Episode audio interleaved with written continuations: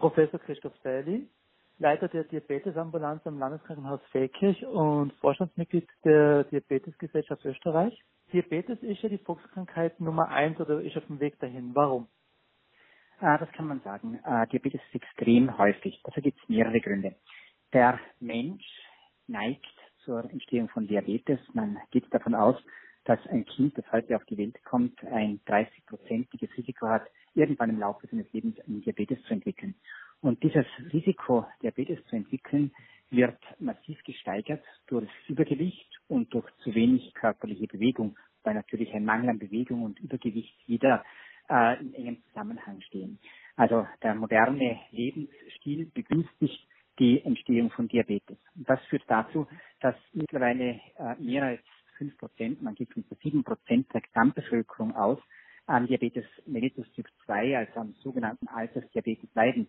Mittlerweile sind bei weitem nicht nur alte Menschen betroffen. Ich selbst betreue Patienten in ihren Zwanzigern, die bereits an dieser Diabetesform Typ 2 Diabetes leiden. Die meisten Patienten mit Diabetes sterben letztendlich an einem Herzinfarkt und deshalb ist die Vorbeugung von Herz-Kreislauf-Ereignissen bei Patienten mit Diabetes extrem wichtig.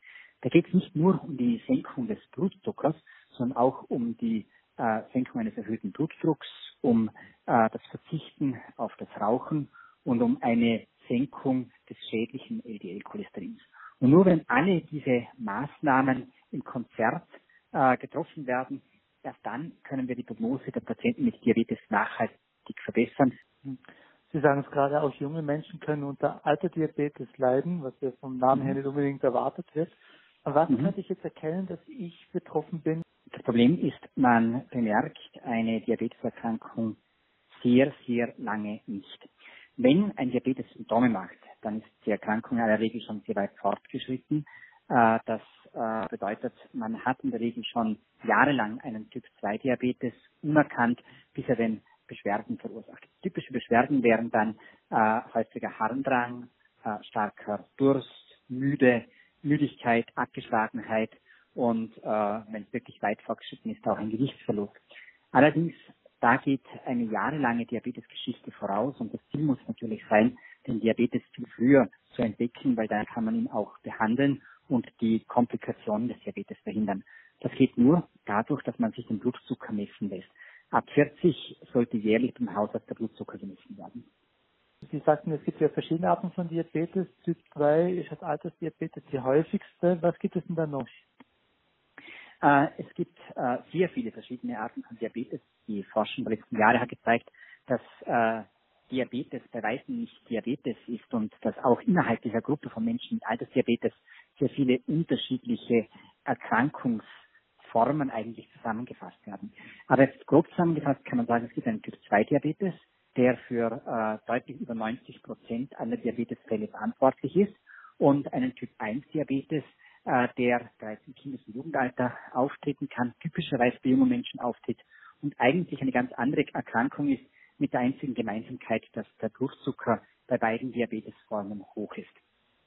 Beim äh, Typ 2 Diabetes ist das Grundproblem, dass das körpereigene Hormon Insulin nicht mehr gut wirken kann, dass eine Unempfindlichkeit gegenüber dem Hormon Insulin besteht. Äh, die Ursachen dafür sind eben eine erbliche Veranlagung, Übergewicht und Bewegungsmangel. Wenn diese Unempfindlichkeit die Bauchspeicheldrüse über Jahre und Jahrzehnte zwingt, immer mehr Insulin zu produzieren, als sie eigentlich gerne produzieren möchte, dann kommt es äh, zu einer Erschöpfung der Bauchspeicheldrüse oder kann es zu einer Erschöpfung der Bauchspeicheldrüse kommen und in der Folge zu einem Ansteigen des Blutzuckers. Das ist der Typ 2 Diabetes. Beim Typ 1 Diabetes kommt es zu einem Irrtum im Immunsystem. Da greift der Körper mit seinen Abwehrzellen irrtümlicherweise die Zellen in der Bauchspeicheldrüse an, die das Insulin produzieren, das die Blutglucose, also den Blutzucker senkt. Und dann brauchen die Menschen Insulin. Bei Typ 2 Diabetes braucht es in den meisten Fällen kein Insulin. Hier gibt es andere äh, Möglichkeiten, Medikamente, die man in Tablettenform nehmen kann in der Regel, die die äh, Blutzuckerwerte auch gut senken können. Sie haben es eh gerade angesprochen, Medikamente und Insulin. Sind da die Behandlungsmöglichkeiten? Wie muss man sich so eine also Diabetesbehandlung vorstellen, wenn denn Diabetes festgestellt wird? Vor allem mit Altersdiabetes. Das hängt davon auch ab, wie der Diabetes ausgeprägt ist. Bei leichteren Fällen ist eine äh, rein diätetische Führung möglich, also eine Führung mit Lebensstilmaßnahmen, Gewichtsabnahme, äh, viel körperliche Bewegung. Äh, bei sehr vielen äh, Patienten wird bei Typ 2 Diabetes eine äh, Behandlung mit Tabletten erfolgsversprechend sein. Da gibt es sehr gute neue Medikamente, die nicht nur den Blutzucker senken können, sondern auch die Herz-Kreislauf-Sterblichkeit signifikant senken können.